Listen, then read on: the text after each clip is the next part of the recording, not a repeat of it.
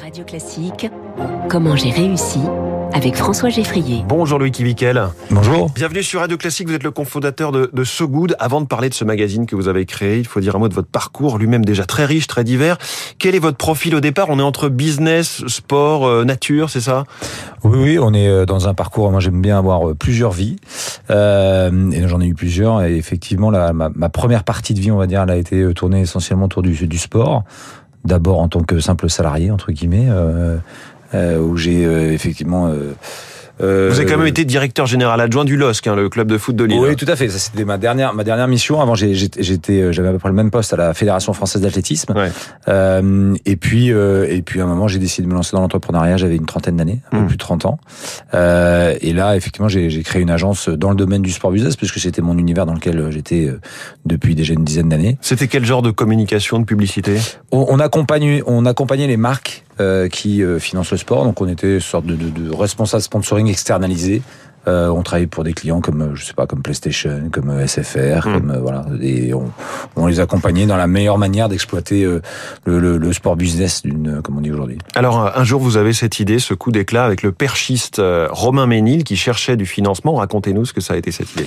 Dans, dans ma vie antérieure, quand j'étais à la fédération d'athlétisme, on avait créé un, un pôle d'agents d'athlètes et on était devenu agent d'un certain nombre d'athlètes dont Romain Ménil, qui est un perchiche qui est pas forcément euh, aujourd'hui encore très connu, mais euh, qui était quand même vice-champion du monde et oui, qui, oui, avait, non, euh, qui avait perdu en fait son, son, son sponsor, euh, euh, son équipementier qui était Nike à l'époque, euh, et qui est venu me voir en me disant toi qui es tu as toujours un peu des idées un peu barrées. Est-ce que tu, tu as une idée? Je, je l'ai pas eu comme ça. Et puis nous, c'était pas notre métier dans l'agence. On n'avait pas de clients qui étaient intéressés par Romain Ménil. Mmh. Donc, euh, et on s'est dit euh, finalement. Euh, bah si euh, si t'as plus de sponsors, hein, si t'as plus Nike, ça veut dire que t'es à poil. Euh, donc je te propose, on te met à poil dans Paris, euh, on fait un film, on le met sur internet, et puis après euh, c'était le début. Il faut parler de, on parle de. Vous l'avez fait courir tout nu dans les rues de fait Paris, courir tout nu dans les filmé, Paris, et, et ça fait en- un certain buzz. Exactement, on l'a mis en vente aux enchères de, de sur eBay.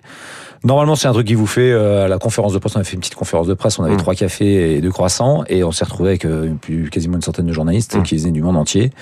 Ça a fait un buzz énorme, et en fait, ça a démontré qu'on réglait un problème qui était celui de tous ces athlètes qui préparent les Jeux Olympiques et qui sont un peu dans une situation difficile. C'est la naissance. On est à la naissance de Facebook, euh, de, euh, je crois qu'Instagram n'aurait même pas encore existé à l'époque. Euh, et, euh, et du coup, on se dit, ben tiens, si on arrive à monétiser finalement ces communautés et à créer une sorte de, de, de contrepartie où le Oui. sportif vend certains de ses euh, des, entraînements avec lui, euh, des moments euh, avec lui ou etc. Et puis en contrepartie, ben ils financent leur carrière. Donc vous avez créé Sponsorize Me. Alors Mhm. ça n'a pas marché notamment aux États-Unis. Euh, je vais pas revenir sur les détails de pourquoi ça n'a pas marché, mais on dit que dans l'entrepreneuriat les échecs sont utiles. Est-ce que ça a été le cas pour vous? Alors c'est c'est vrai que c'est souvent ce qu'on dit. Euh, Oui, le banquier mal, le, le banquier le dit moins. Ouais. Euh, mais oui, oui, non, non, c'est c'est euh, euh, c'est c'est vrai, on apprend, on apprend forcément de ses échecs. Euh, c'est en se trompant qu'on arrive à avancer, ça c'est clair. Euh, après, c'est c'est le niveau de l'échec que vous avez par rapport à ça et l'investissement que vous avez fait là-dessus. Mais euh, surtout, faut pas avoir de regrets dans tout cas. Alors qu'est-ce qui fait Là, vous avez sans doute aucun regret que vous lancez So Good, ce magazine avec Franck Hanez, le, le- le dirigeant du, du magazine Society, Sopress.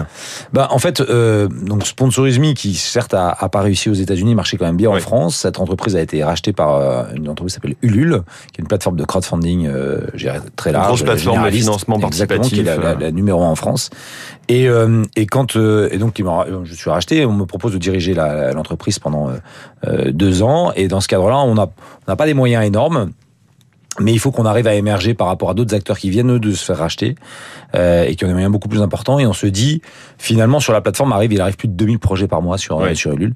Et on s'est dit à un moment, bah comment est-ce qu'on fait pour euh, finalement parler de ces gens qui essaient de changer le monde de manière positive Euh, Et on s'est dit si on lançait notre propre magazine. Sauf qu'on ne sait pas faire un magazine. Donc je suis allé voir Franck Hanez, que je connaissais à l'époque de SoFoot, puisque dans le Oui. sport business j'avais travaillé. Autre magazine qu'il a créé. oui. Exactement.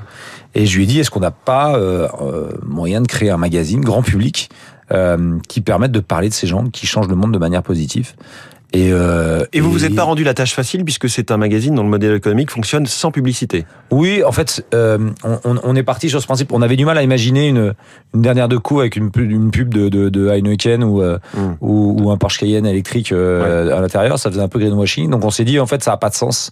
Alors on a des partenaires, on a des partenaires qui s'engagent avec nous. La ligne éditoriale est totalement indépendante, mais on a créé avec euh, avec ses partenaires un concept qui nous permet d'avoir un modèle économique rentable puisque euh, on est une entreprise qui a aujourd'hui une dizaine de salariés et qui est euh, profitable. Alors comment est-ce que vous diriez que vous avez réussi puisque c'est la question que je pose chaque, chaque jour à, mes invités, c'est le fait de, de, tomber au bon moment sur des bons créneaux? Alors, je pense qu'il y a ça, il y a vraiment cet alignement-là. Moi, je l'ai vu notamment quand j'ai créé Sponsorisme. Il y a des gens qui ont créé la même plateforme six mois avant et six mois après. Je pense pas que j'étais plus intelligent qu'eux. Je pense juste qu'il y a un moment, il y a eu un aliment de planète. Cette, cette, cette histoire avec Romain, il y a plein de sportifs qui avant avaient tenté de faire le buzz, qui n'avaient pas réussi. Il y en a plein d'autres qui ont essayé après et qui n'ont pas réussi. Donc, je crois qu'il y a vraiment ce phénomène d'alignement de planète. Alors après, c'est aussi une confiance en soi et de se dire qu'en fait, on est capable d'y aller. Euh, ça, je pense que c'est le principal. Et ensuite, c'est moi, je crois que c'est devant la contrainte qu'on est le plus créatif. Oui. Euh, et, et, et c'est dans ces moments-là, il faut pas hésiter à être à, à, être assez créatif. Et ça, ça vous a boosté effectivement. Merci beaucoup, Loïc Ivikel, cofondateur de, de So Good, invité de Comment j'ai réussi sur Radio Classique ce matin. Il est 6h51. On va rester dans le sport. On va parler de la Coupe du Monde au Qatar. C'est dans deux mois. La chronique...